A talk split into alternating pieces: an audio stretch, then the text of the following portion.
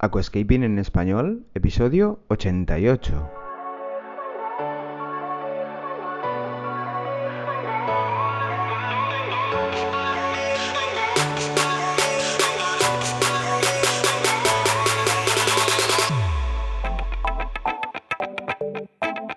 Muy buenos días a todos y bienvenidos a Aquascaping en español, el podcast de Nascapers para todos aquellos apasionados al paisajismo acuático que queréis llevar vuestro acuario a un nivel superior. Como todas las semanas, contigo, Albert Escribuela. Muy buenas a todos, ¿cómo estamos? Espero que muy bien, que estéis todos ahí en vuestros puestos preparados y bueno, pues tanto si vas en el coche como si estás cocinando, andando, haciendo deporte o en el gimnasio, te comento, Bienvenidos a Aquascaping en español, yo soy Alberto Escribuela, el autor de la narración de este canal y pues bueno, siempre estamos aquí comentando, diciendo, explicando pues mis experiencias, mis eh, opiniones y bueno, pues un poquito de nutrición aquascaper. ¿eh? Venga, vamos a recordaros que pues eh, seguimos en YouTube con el planta por planta. La semana pasada tocó las plantas rojas, plantas de mucho interés por Mm, bastantes de vosotros, las plantas rojas siempre llaman mucho la atención y sobre todo para low. ¿eh? Siempre me preguntáis, ¿qué plantas rojas hay para low?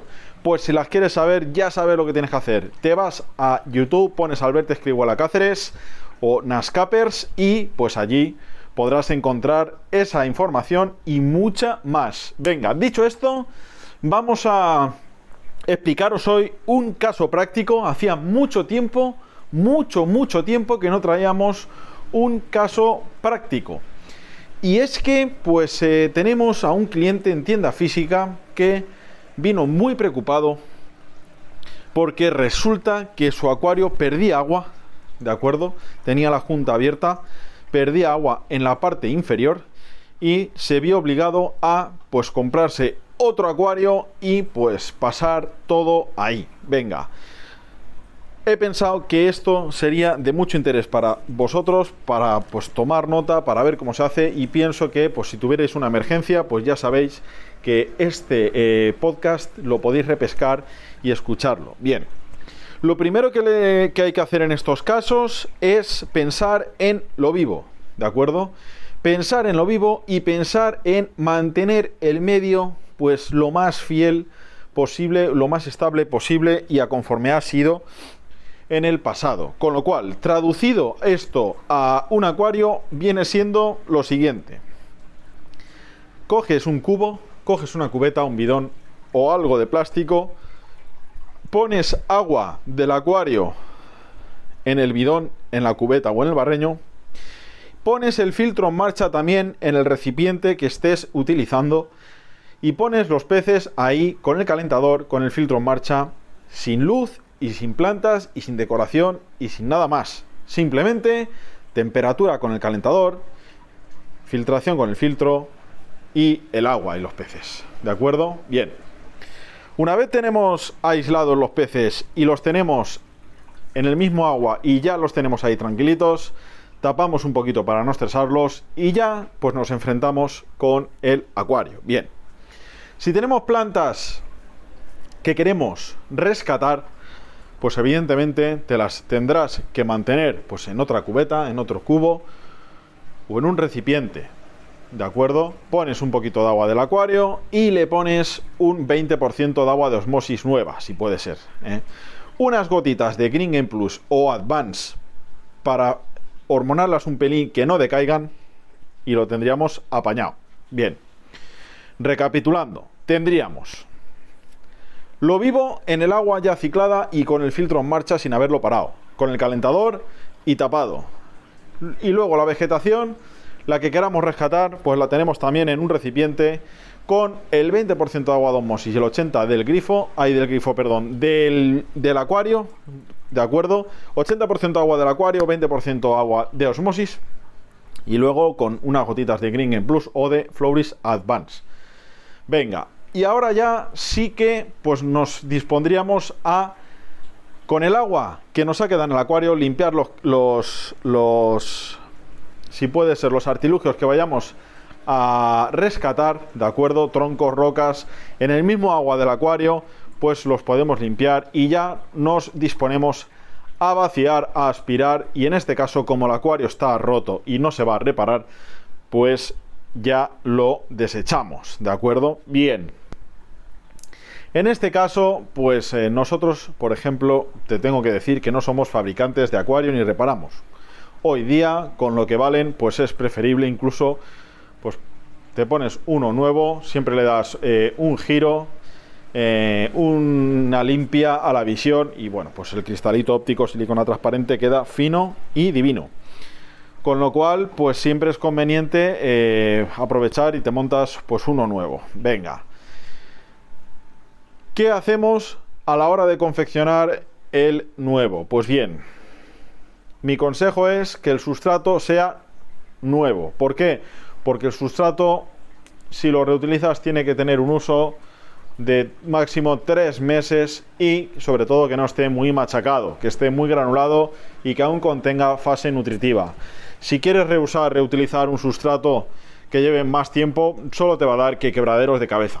Entonces, ponemos en el acuario nuevo el sustrato con sus capas, es decir, Power Sun Advance o el Volcano o el Aqualit y ya encima el nutritivo que quieras, o el de Tropica o el de Blau o el de eh, Advanced Soil Help o el el de Wio, el de Ada, el que quieras. ¿eh? Tenéis muchos podcasts y muchos vídeos respecto a ese tema. ¿Te gusta el paisajismo acuático? ¿Te apasionan los acuarios plantados? ¿Alucinas con peces, plantas, gambas y caracoles? En nascapers.es puedes encontrar todo lo necesario para montar y mantener tu propio acuario plantado. nascapers.es, tu tienda de acuariofilia online. Con lo cual confeccionas, una vez tienes los sustratos, las capas convenientes, confeccionas la decoración, confeccionas el hard, ¿eh? No tienes mucho tiempo porque recuerda que tienes en barreños respectivos lo vivo en cuanto a plantas, gambas, caracoles y peces y pues aquí sí que estás pillado por el tiempo, pero yo creo que un par de días si lo deseas puedes demorarte. Y a los dos días pues ya te dispones a plantar ¿De acuerdo? Bien. Puedes plantar el día 2. Puedes plantar justo después de eh, haber confeccionado el hard. Una vez has llenado ya con las plantas, yo me esperaría un par de días más o tres días más para ponerlo vivo ya una vez tienes el acuario en marcha. Bien. El primer llenado yo me lo haría todo de osmosis sobre todo, pues se adicionaría Green Plus y el Advance de Sichem, ¿de acuerdo? Los tres primeros días, los tres días seguidos. Aunque no hagas cambio de agua, pues echas estos aditivos que a las plantas le vendrá de perlas. ¿De acuerdo? Una vez te dispongas ya a introducir lo vivo, te aconsejo que el día de antes eches y dupliques la dosis de bacteria, ¿de acuerdo? y sería muy conveniente que el agua del, del bidón que has tenido los peces ahí, pues la introduzcas dentro del acuario, porque es un agua ciclada, es un agua donde los peces han estado ahí y eh, a esos parámetros han estado muy acostumbrados, entonces les creará menos shock el cambio. Entonces, pues es eh, conveniente, eh, una vez ya los has puesto con ese agua, pues duplicar la dosis de bacteria porque te vendrá bien, ¿de acuerdo? Es conveniente el día de después a haber puesto los peces que no les enciendas la luz y los tengas con la luz ambiente. ¿eh? Bien, al principio es normal que salga punto verde, que salga filamentosa, ya que pues estamos poniendo en una agua ciclada, en un acuario ciclado, sustrato nuevo que lleva carga nutritiva. Con lo cual, pues sí que sería conveniente realizar cambios de agua cada tres días en el caso de un sustrato normal o en el caso del de hada pues todos los días pero pues con las dosis de los productos que toca después de cada cambio de agua que son unos cuantos. Y ya pues si tienes dudas de cuáles son te vas al canal de YouTube y ahí lo tienes todo muy explicado de acuerdo bien es importante cambios de agua aunque el acuario esté ciclado por la carga nutritiva. Y pues estar mentalizados de que toca limpiar y que toca a lo mejor hasta que vaya perdiendo carga nutritiva al sustrato, puedes trabajar un poquito más. Y bien, pues esto sería básicamente eh, las fases y lo que tienes que tener en cuenta a la hora de, pues, eh, ante una avería de un acuario y tener que actuar rápido, cómo debes establecer un poco el step by step de acuerdo el paso a paso para poder configurarlo eh, de una manera rápida, eficaz, no perder bajas en peces, en gambas o perder las mínimas posibles y para poder reaprovechar el tema de las plantas que quieras introducir que ya hayas gastado y pues bueno, siempre yo creo que te va a resultar interesante. Nuestro cliente acabó muy contento, tiene el acuario espectacular, solamente se le murió una gamba y pues bueno, fue muy exitosa la, la, puesta a punto del nuevo acuario, con lo cual pues bueno, pues creo que era un tema interesante, un caso práctico, pues un caso que hemos tenido en tienda que le he dado la narración y el cómo ha sido para traértelo en bandeja, para que pues puedas tú mismo, en caso similar, pues poder tirar mano de este podcast, escucharlo, pararlo, volverlo a reanudar y así pues eh, tener un poco claras las cosas para que no te quedes huérfano a la hora de trabajar en este sentido. Venga, pues lo dejamos aquí. Hoy hemos traído un caso práctico. Espero que te sirva.